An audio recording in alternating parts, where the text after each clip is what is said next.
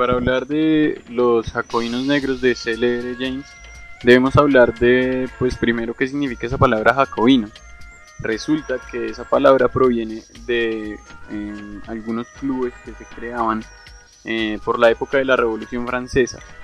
Eran clubes políticos. Existían tres tipos de, sociedades en, aquel entonces, en los cuales, pues, en primer lugar estaban las académicas, los grupos académicos, las sociedades académicas, eh, que estaban, pues, plenamente autorizadas por el poder. Ahondaron también mucho las sociedades de lectura, no eran oficiales como las académicas, pero eran toleradas y, conocidas.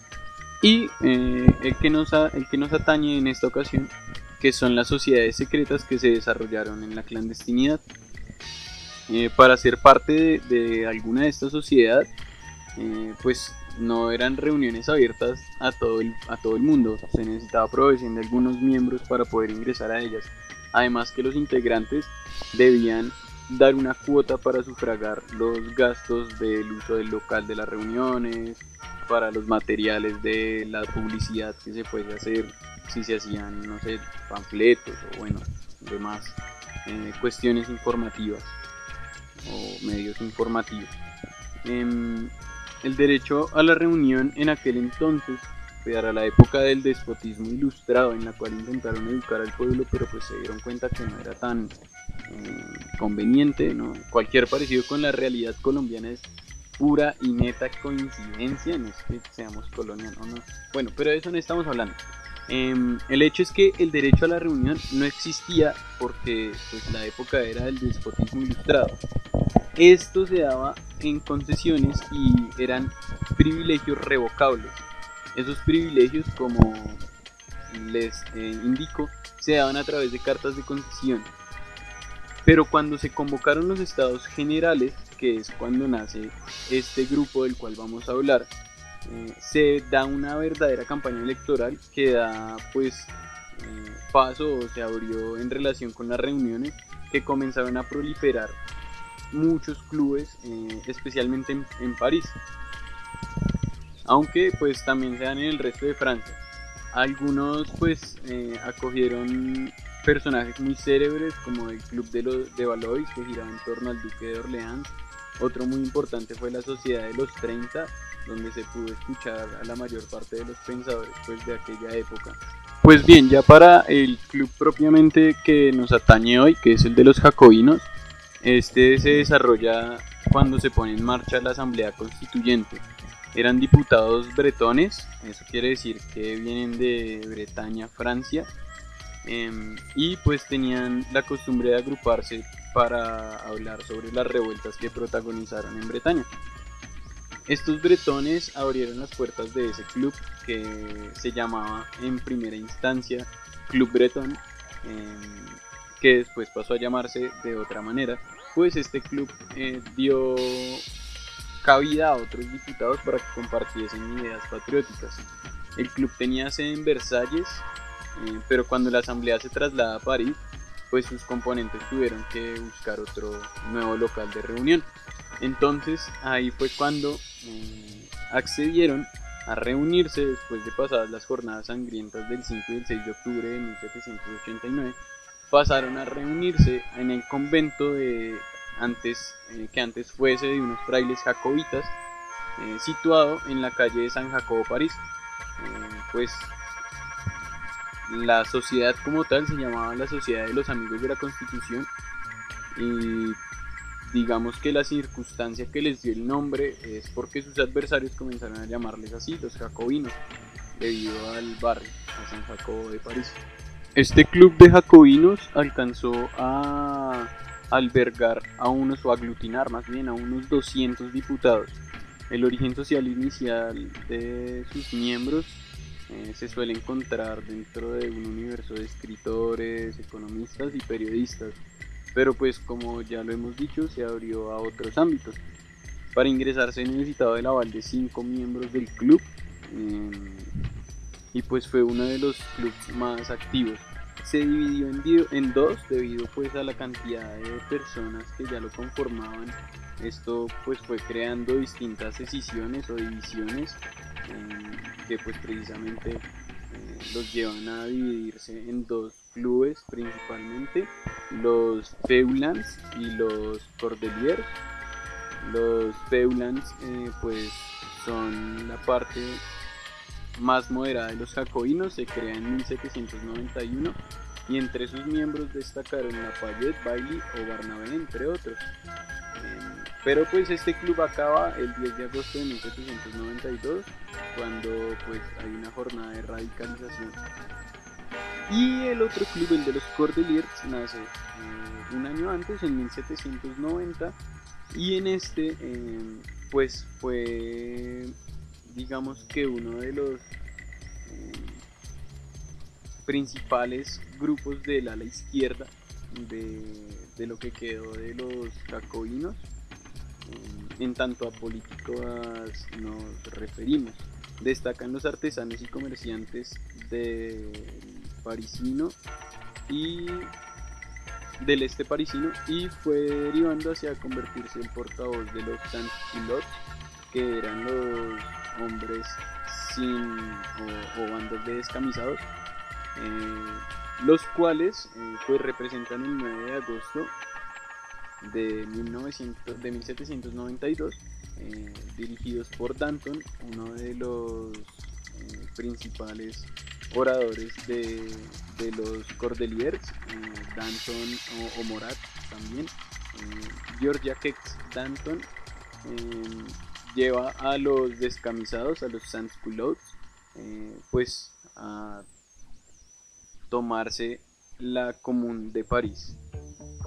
Em, pues después de esto, los después del triunfo de la revolución, los grandes aristócratas como los Artois, los Polignacs, los condes, los Borbones, eh, pues atemorizados por los actos de violencia huyen de Francia y se refugian en Suiza y en Flandes y en pequeños reinos animales alemanes de la frontera eh, pues renana. El pensamiento revolucionario que atañó a los jacobinos eh, se distinguió mucho en el espíritu libre del pensamiento y del racionalismo de la enciclopedia francesa, de las ideas de igualdad y de libertad de Juan Jacobo Rousseau y en la teoría de la división de poderes de la garantía de los derechos humanos y en la garantía de los derechos humanos de Montesquieu. El pensamiento tuvo muy fuertes connotaciones revolucionarias y religiosas y anticlericales. El radicalismo confesional fue filosóficamente jacobismo. Em, digamos que fueron unos de los principales eh, enemigos furibundos del trono y de la iglesia. Eran también uno de los más fuertes revolucionarios en aquella época presionaron para que la Asamblea General se diluyera, la Asamblea General eh, Legislativa, con el fin de dar paso a la convención. Em, también eran llamados los montañeses. El principal representante de los jacobinos fue Maximiliano Robespierre, aunque termina siendo eh, alguien que traiciona a Danton y a Morat y se deshace de ellos eh, para crear una sociedad de terror. Pero de eso ya vamos a hablar cuando hablemos de los eh, de los de los de los de los girondinos y jacobinos, que ya les voy a comentar que eran. Eran como simplemente la izquierda y la derecha. Maximiliano Robespierre afirma que la democracia, abro comillas, la democracia es un estado en el que el pueblo soberano, regido por leyes que son obra suya, hace él mismo todo lo que puede hacer y permite hacer, por medio de delegados, todo lo que él mismo no puede hacer. Eh, cierro comillas. Esta es una definición de Robespierre, de Maximiliano Robespierre, em, quien pues conjuga ahí el principio de soberanía popular y, la, y pues con los Em, digamos que con los estatutos de representación política y el Estado de Derecho. Em, hay una cosa muy curiosa con los jacobinos y es que a pesar de ser como el ala izquierda de, la, de las épocas de la Revolución Francesa, eh, para la banda izquierda, para algunos, pudo representar causas revolucionarias como para Lenin, que asoció precisamente eh, a los jacobinos con, una, con, los, con las causas revolucionarias precisamente. Él mismo en un artículo de 1917 llamaba a sus bolcheviques los, los jacobinos de la actual democracia social y escribía, abro comillas, yace en la naturaleza de la burguesía el odiar a los jacobinos y en la naturaleza de la pequeña burguesía temerlos. La clase consciente de los trabajadores y artesanos cree en la transición del poder a la clase revolucionaria oprimida, pues esta es la esencia del jacobinismo. Cierro comillas. Eh, sin embargo, eh, no para todos fue tan así. Em, digamos, para León Trotsky eh, sostenía que el jacobinismo era un radicalismo burgués detrás del cual se mantenía una proposición a una inmensa parte, una proscripción, perdón, a una inmensa parte del, pueblo. Y para Antonio, Antonio Gramsci eh, escribió que el, abro comillas, el jacobinismo es un fenómeno puramente burgués, eh, que caracterizó la revolución burguesa en Francia. Cierro comillas.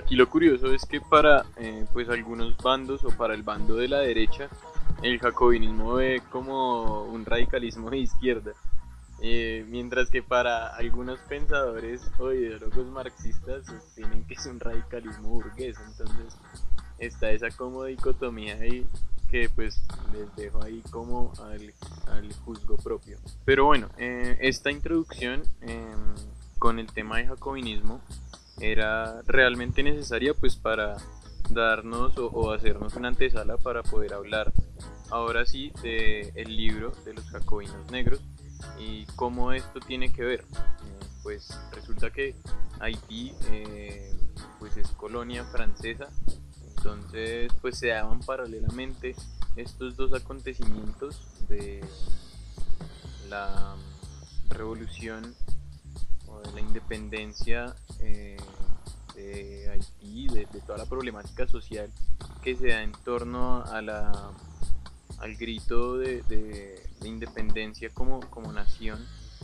Es la primera nación negra, aparte de África, en la cual pues se dieron una serie de acontecimientos un tanto atroces.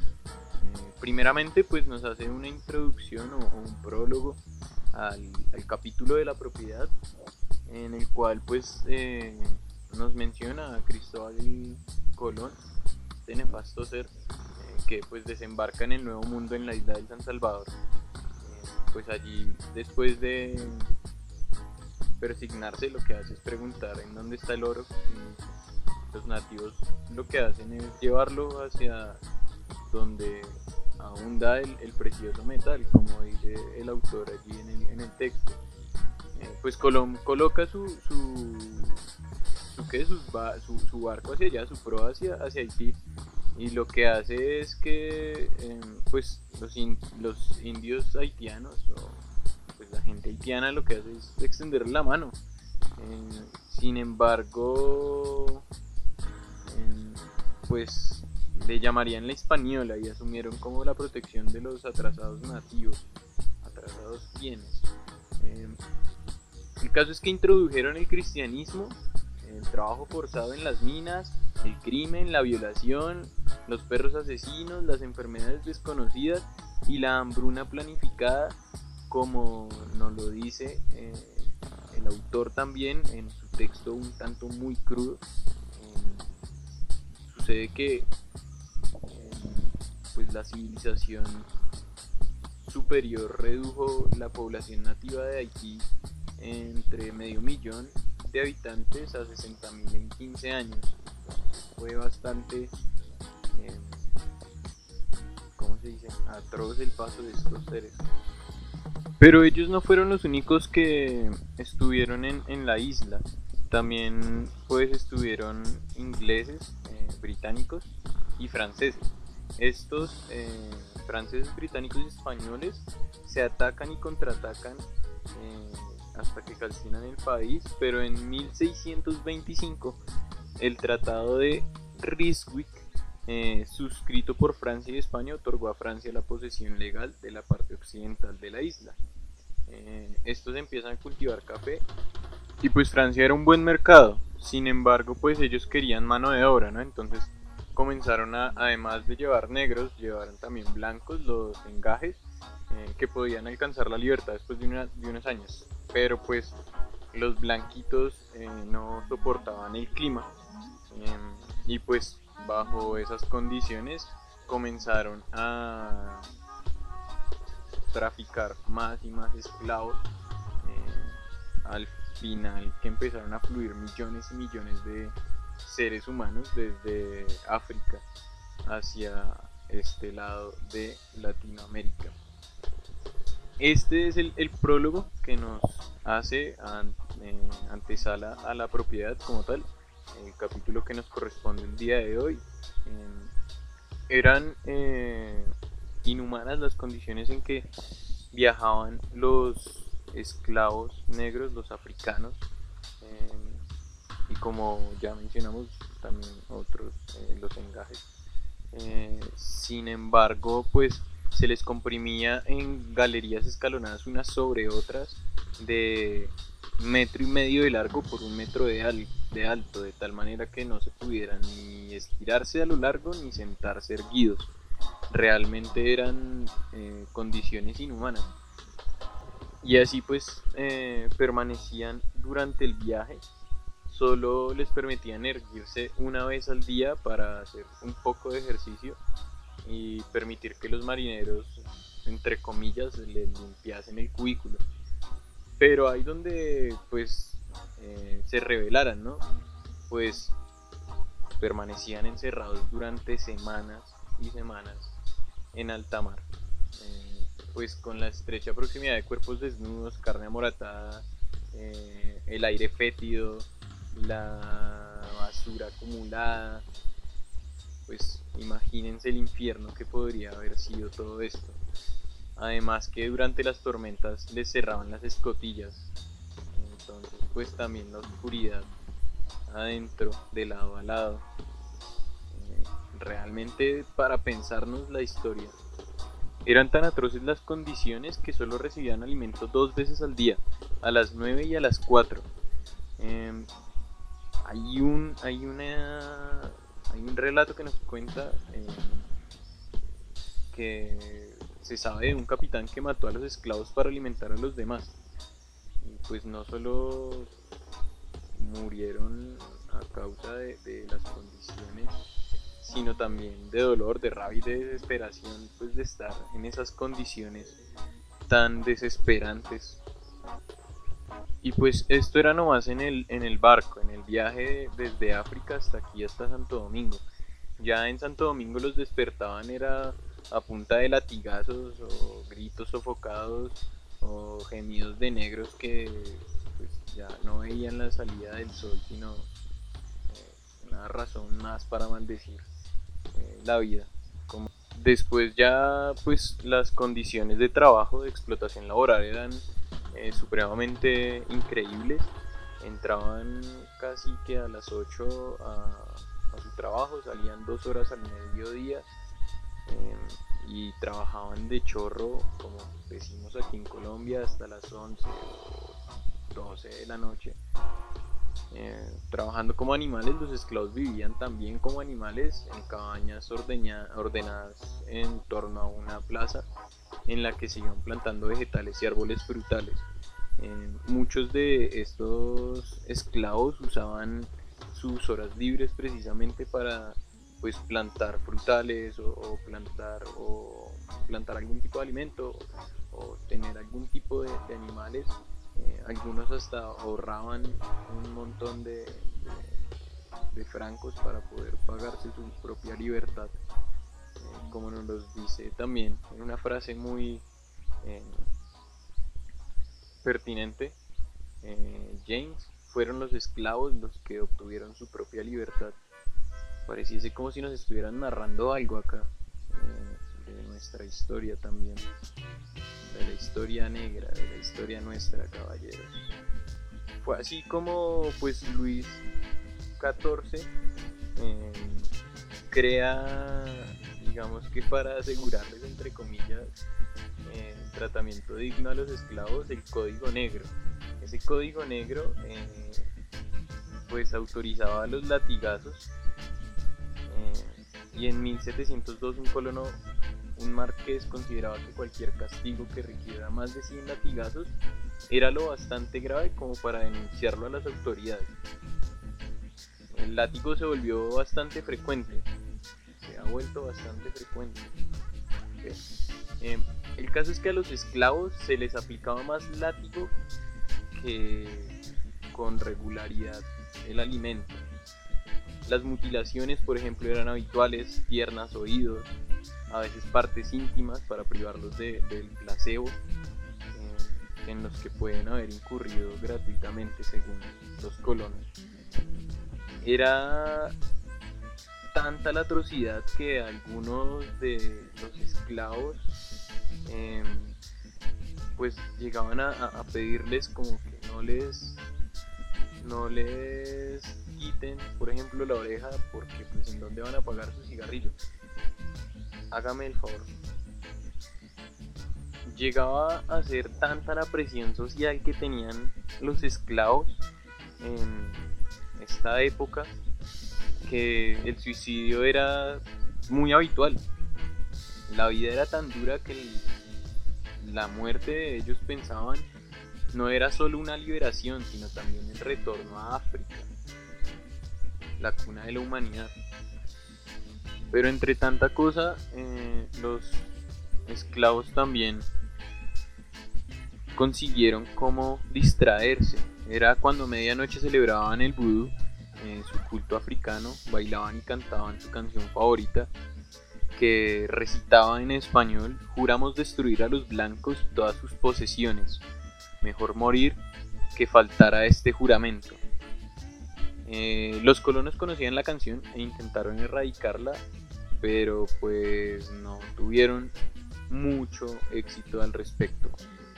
Pero no todos los esclavos que llegaban acá eran, eh, o pues no todos los africanos que llegaban eran esclavos, habían también africanos que tenían algún tipo de, beneficios entre la colonia. Tal era, tal era el caso de Toussaint Overture, eh, que también pertenecía pues a una pequeña eh, casta privilegiada.